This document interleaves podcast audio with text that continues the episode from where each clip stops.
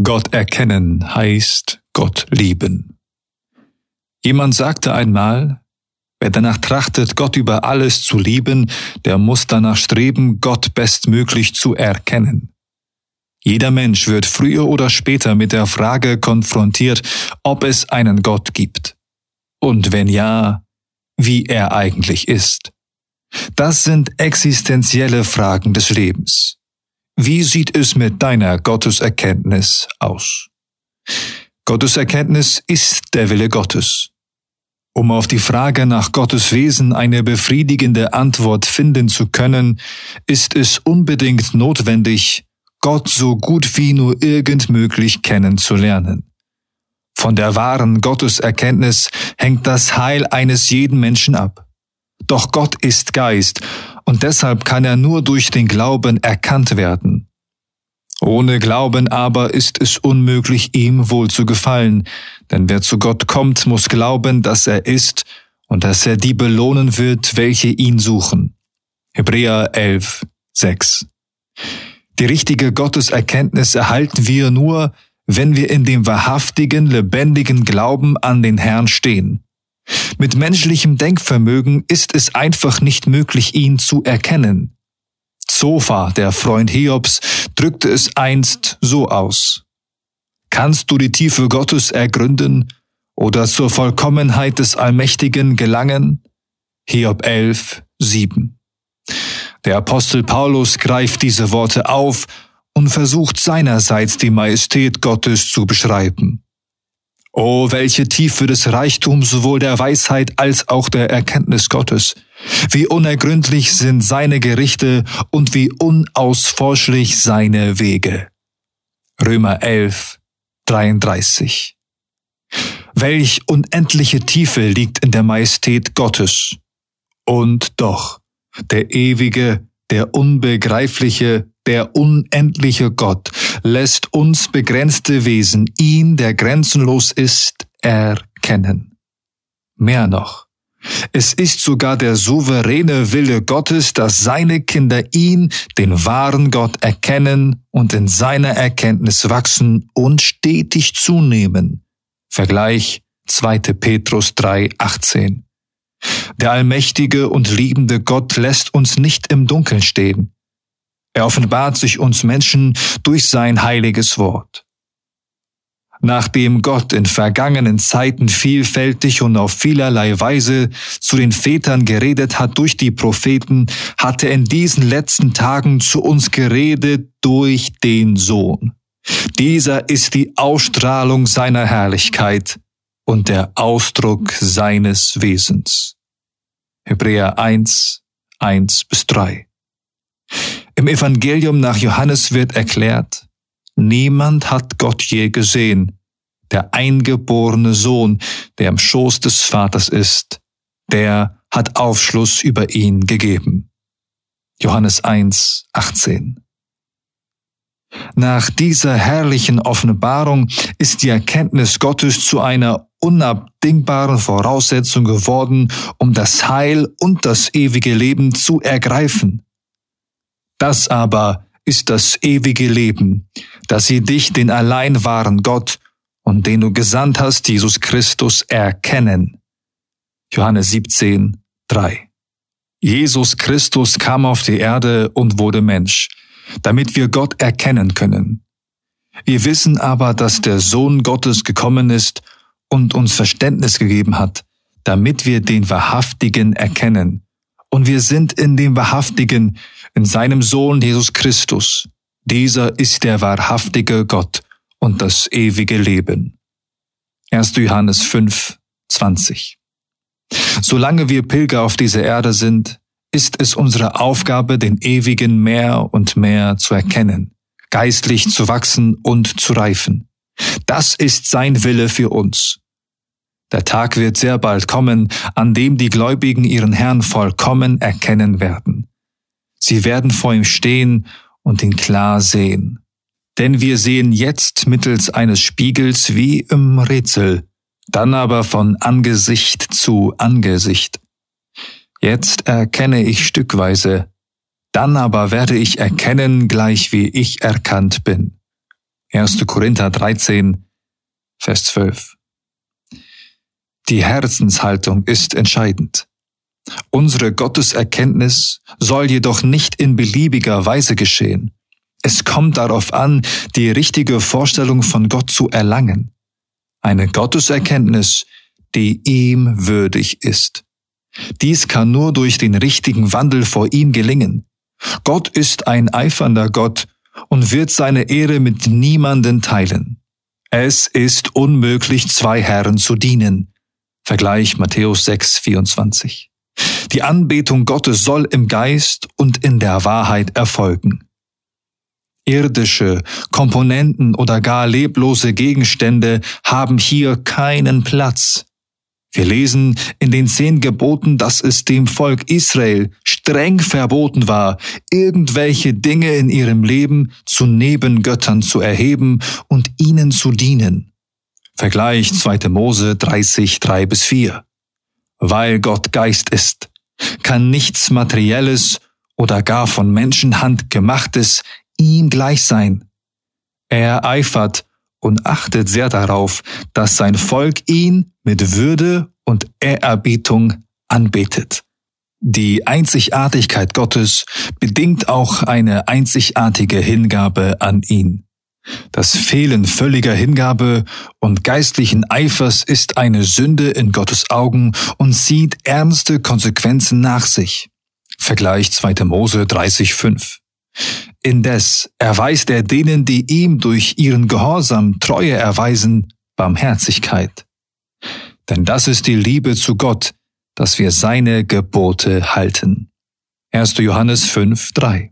Um nicht irgendeine, sondern die richtige, angemessene Vorstellung von Gott zu erlangen, braucht es die Gesinnung, wie sie einst Johannes hatte. Er muss wachsen, ich aber muss abnehmen. Johannes 3, 30. Die Erkenntnis in Gott kann also nur dann zunehmen, wenn wir die menschliche Nichtigkeit erkennen und akzeptieren. Es muss uns klar vor Augen stehen, wie abhängig wir von dem sind, der in uns das Leben bewirkt. König David befand sich einst in einer Situation, wo er vor dem Herrn treten musste. Er wusste bereits aus Erfahrung, worauf es dabei ankommt. Als er vor dem Propheten Gad aufgefordert wurde, für sein Verschulden ein Altar zu bauen, um dem Herrn darauf ein Opfer zu bringen, damit die Plage von dem Volk abgewandt würde, sprach er, Denn ich will dem Herrn, meinem Gott, kein Brandopfer darbringen, das mich nichts kostet. 2. Samuel 24, 24. Diese Aussage zeigt Davids Herzenshaltung und Gottes Erkenntnis. Er verstand, dass er dem Herrn nicht irgendetwas bringen konnte. Es musste etwas Wertvolles sein, etwas, das ihn etwas kostet. Nur wenn es das Beste ist, ist es eine seiner Erhabenheit würdige und wohlgefällige Gabe. Gott ist unbeschreiblich und unvergleichlich. Vor ihrem Einzug in das gelobte Land belehrte und ermahnte Mose das Volk Israels eindringlich. Dabei sprach er einen wichtigen Punkt aus ihren Erfahrungen während der Wüstenwanderung an.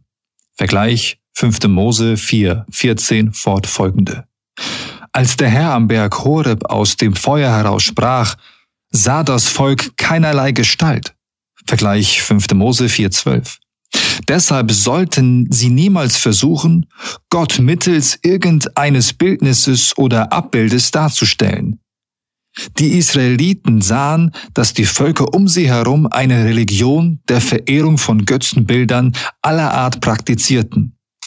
Ihnen hingegen war es damals genau wie uns heute verboten, Gott in irgendein Bildnis zu kleiden, ihm eine begrenzte Form zu geben und dadurch seine geheimnisvolle Transzendenz in Frage zu stellen.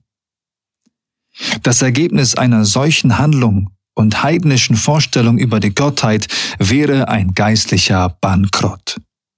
Ein weiterer Grund dafür, dass Israel jede Form des Götzendienstes ablehnen musste, war die Tatsache, dass sie aus Ägypten herausgeführt worden waren aus einem heidnischen Land, in dem Dutzende falscher Götter durch Bildnisse verehrt wurden. Ihr Aufenthalt in Ägypten als Sklaven unter Götzendienern wird mit dem Aufenthalt in einem Eisenschmelzofen verglichen. Vergleich 5. Mose 4.20. Jetzt aber waren sie Gottes Eigentum geworden, befreit von dem Joch und von ihm für eine bessere Berufung bestimmt. Der Mensch kann Gott nicht völlig begreifen.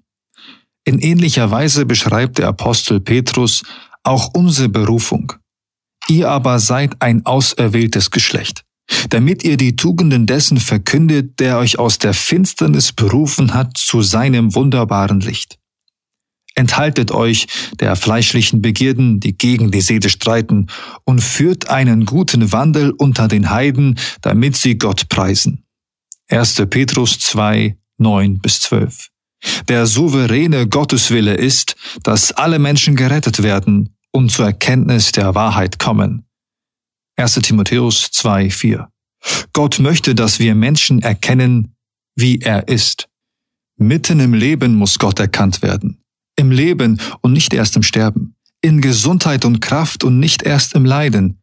Im Handeln und nicht erst in der Sünde will Gott erkannt werden. So formulierte es einst Dietrich Bonhoeffer. Und er lässt sich erkennen.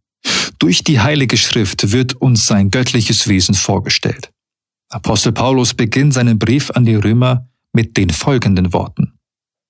Dass er zuvor verheißen hat in heiligen Schriften durch seine Propheten, nämlich das Evangelium von seinem Sohn, der hervorgegangen ist aus dem Samen Davids nach dem Fleisch und erwiesen ist als Sohn Gottes in Kraft nach dem Geist der Heiligkeit durch die Auferstehung von den Toten. Jesus Christus, unseren Herrn. Römer 1, 2 bis 4. Erwiesen bedeutet wurde vorgestellt und ist auch heute gegenwärtig. Für uns bleibt nur noch die Aufgabe, dem Geist Gottes zu erlauben, in uns seine Wohnung zu errichten und alles uns Mögliche zu tun, damit dies geschehen kann. Gegen Ende seiner Unterweisung über die Gerechtigkeit Gottes, die sich in seiner souveränen Erwählung erweist, lobt und verherrlicht Gott Apostel Paulus den Allmächtigen. Er ruft aus. O welche Tiefe des Reichtums sowohl der Weisheit als auch der Erkenntnis Gottes. Römer 11, 33. Gottes Plan zur Rettung der Menschheit zeugt von der Allwissenheit und der Allmacht des Schöpfers. Gott offenbart die Bedeutung seiner Gerichte und Wege, damit die Menschen erkennen und wohl verstehen, dass Gott sie alle liebt und erretten will. Aber auch, dass ein Mensch nie in der Lage ist und sein wird, ihn völlig zu begreifen und dennoch lässt er sich von denen finden, die ihn von ganzem Herzen suchen. Gott teilt sich durch sein Wort mit.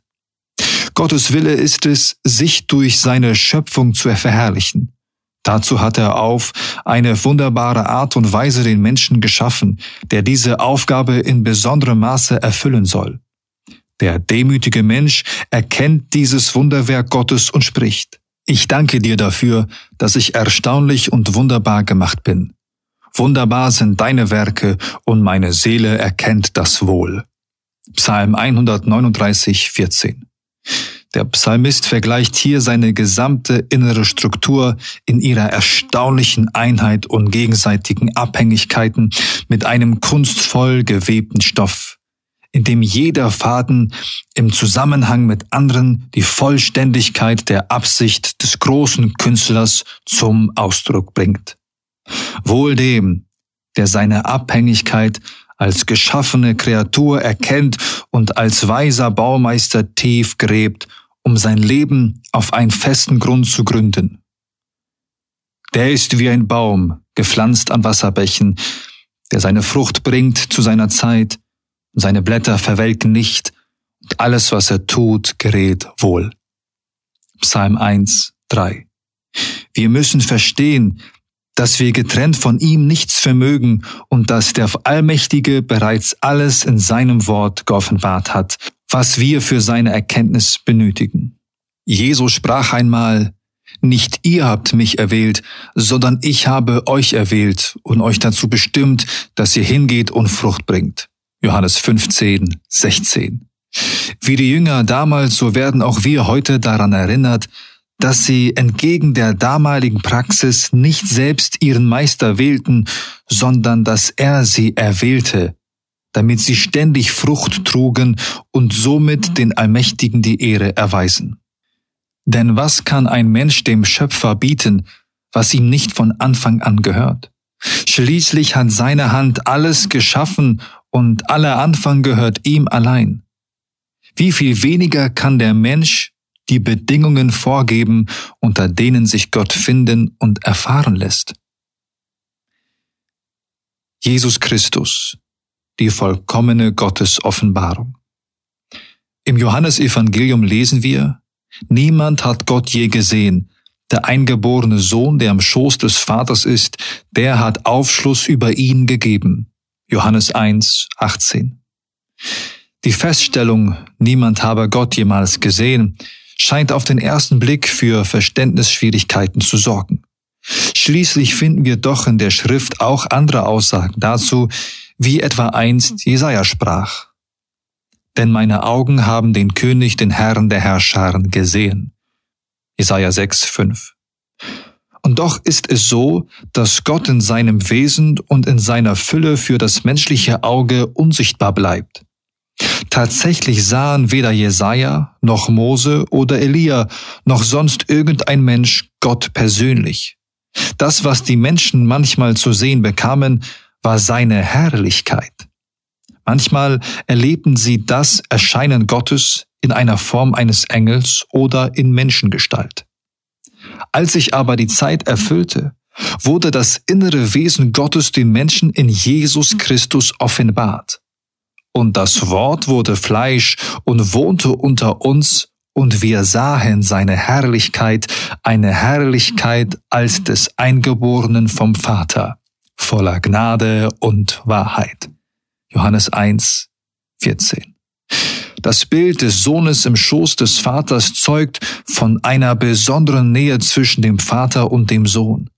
Der Sohn offenbart den Vater im Sinne einer Offenbarung der väterlichen Liebe und der Absicht, die Menschheit zu erretten.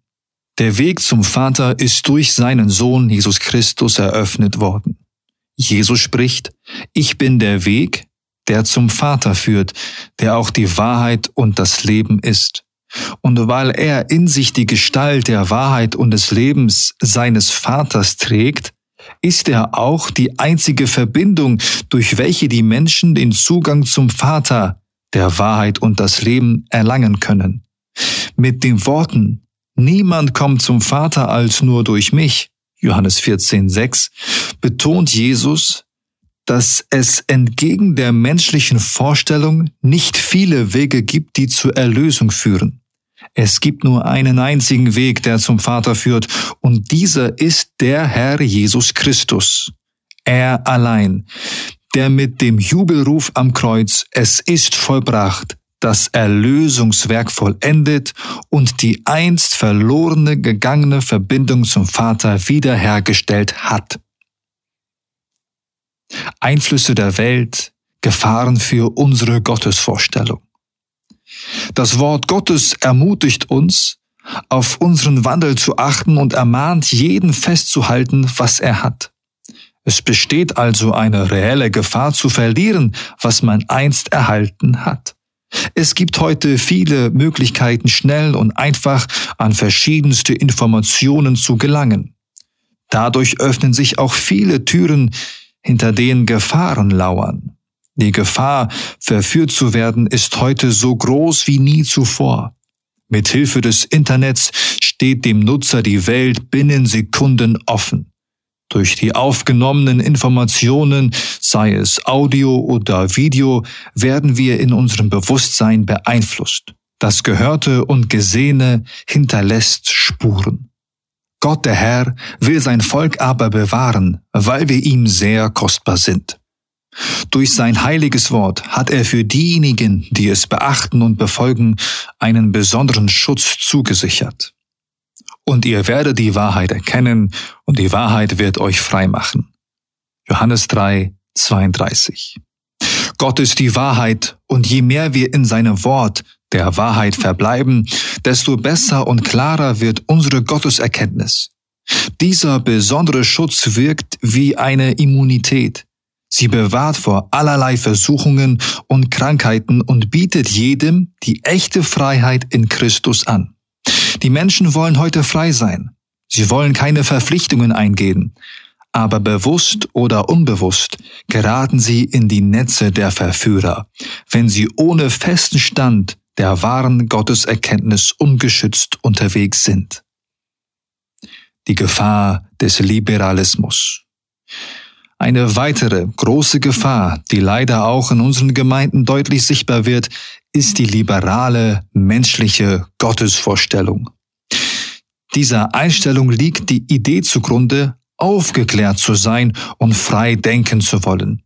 Das Prinzip lautet häufig, ich kann dem Herrn dienen, wie und wo ich will. Viele sogenannte Christen möchten auf ihre eigene Art und Weise frei sein, wollen sich der Ortsgemeinde nicht mehr unterordnen und ziehen sich vom Gemeindeleben mehr und mehr zurück. Ich lasse mir von der Gemeindeleitung nichts auferlegen, sagen solche Menschen. Der Herr Jesus Christus bietet uns einen Schutz vor solchen falschen Vorstellungen. Wir finden diesen Schutz in den Worten, und auf diesen Felsen will ich meine Gemeinde bauen, und die Pforten des Totenreiches sollen sie nicht überwältigen. Matthäus 16, 18. Dem aufmerksamen Leser der Textpassage im Kapitel 16 entgeht nicht, in welchem Kontext diese Aussage steht. Zuvor wird nämlich beschrieben, wie der Jünger Petrus zur richtigen Gotteserkenntnis kam, die ihm zur Seligkeit und Garantie besonderer Segnungen wurde. Der Herr stellt heraus, dass Petrus nicht aus eigenem Antrieb zu seiner Schlussfolgerung kam, sondern dass der Vater im Himmel ihn diese offenbart hat. Wäre Petrus nicht in der engen Gemeinschaft mit Jesus Christus, hätte er dann diese Offenbarung bekommen? Ich denke nicht. Jesus betont weiterhin, dass selbst die Pforten des Totenreichs nicht in der Lage sein werden, die Gemeinde zu überwältigen, in der er selbst als Baumeister fungiert. Die Gemeinde Jesu, welch ein sicherer Ort der Begegnung mit Gott. Die Gefahr der billigen Gnade. Eine falsche Gotteserkenntnis kann auch dann entstehen, wenn mit der Gnade Gottes leichtfertig umgegangen wird, wenn die echte Gnade mit einer billigen Gnade verwechselt wird, einer Gnade ohne Preis und ohne Kosten, bei der die Majestät Gottes auf menschliche Ebene herabgestuft und der Mensch in die Sünde des Götzendienstes verfällt und bei der die Gnade Gottes versäumt werden kann.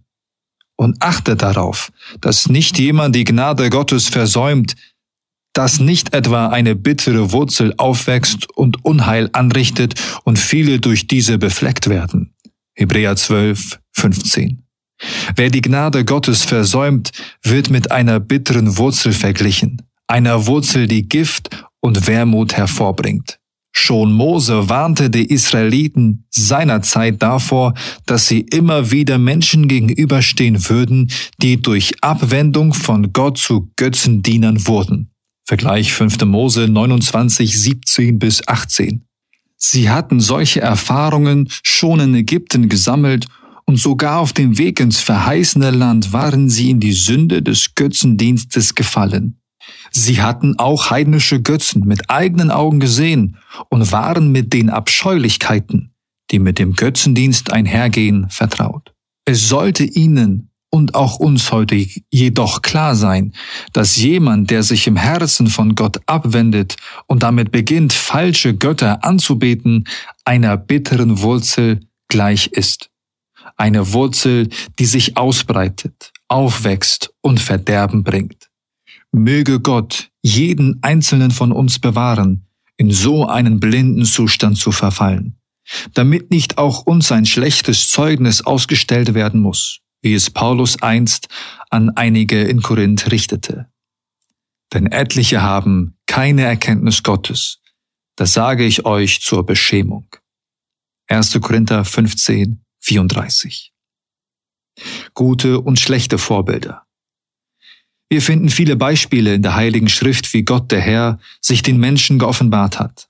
Viele Vorbilder laden uns durch ihren Lebenswandel dazu ein, ihrem Beispiel zu folgen.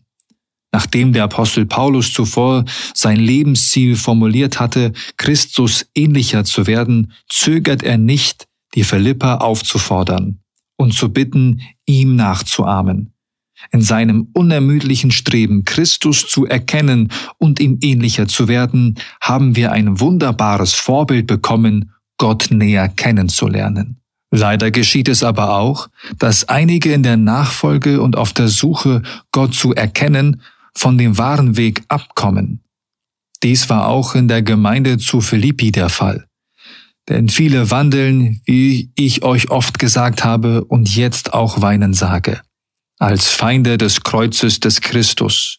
Ihr Ende ist das Verderben, ihr Gott ist der Bauch, sie rühmen sich ihrer Schande, sie sind irdisch gesinnt. Philippa 3, 18 bis 19. Paulus war um das geistliche Wohlergehen der Philipper so sehr besorgt, dass er sie oft vor der Gefahr warnte, die von den beschriebenen Menschen ausging. Er tat es sogar unter Tränen. Paulus sagt über sie, ihr Gott ist der Bauch, und meint damit, dass sie sich nur von ihren körperlichen Wünschen leiten ließen und insbesondere ihrem Fleisch und ihrem Bauch auf jede erdenkliche Weise gefallen wollten. Anstatt Gott die Ehre zu geben, suchten sie nach dem Lob und Ruhm für sich selbst und waren stolz auf die Dinge, für die sie sich eigentlich schämen sollten. Zuvor ruft der Apostel die Gemeinde auf, den ganzen Vorbildern zu folgen und ihre Nachahmer zu werden. Gläubige müssen lernen, Wahrheit von Irrtum zu unterscheiden und Gott gefällig zu leben. Möge Gott uns beistehen und helfen unserer Berufung gerecht zu werden. Unsere Berufung besteht darum, den Evangelium Christi würdig zu leben. Ihn zu erkennen, ist die Pflicht eines jeden, der sich ein Kind Gottes nennt. Gott zu erkennen bedeutet persönliche Erfahrungen mit ihm zu sammeln. Während sich der Gläubige in der Erkenntnis Gottes im Geiste erneuert und Christus immer ähnlicher wird, wird er von einem immer größeren Wunsch erfasst, nicht nach seinen eigenen Willen, sondern nach dem Willen Gottes zu streben und zu leben. Schließlich wird jeder, der den Herrn erkennen will, verstehen, dass ihn die Gotteserkenntnis und Gottes Wohlgefallen bringen wird. Wladimir Scheling, Gemeinde Bremen Fahr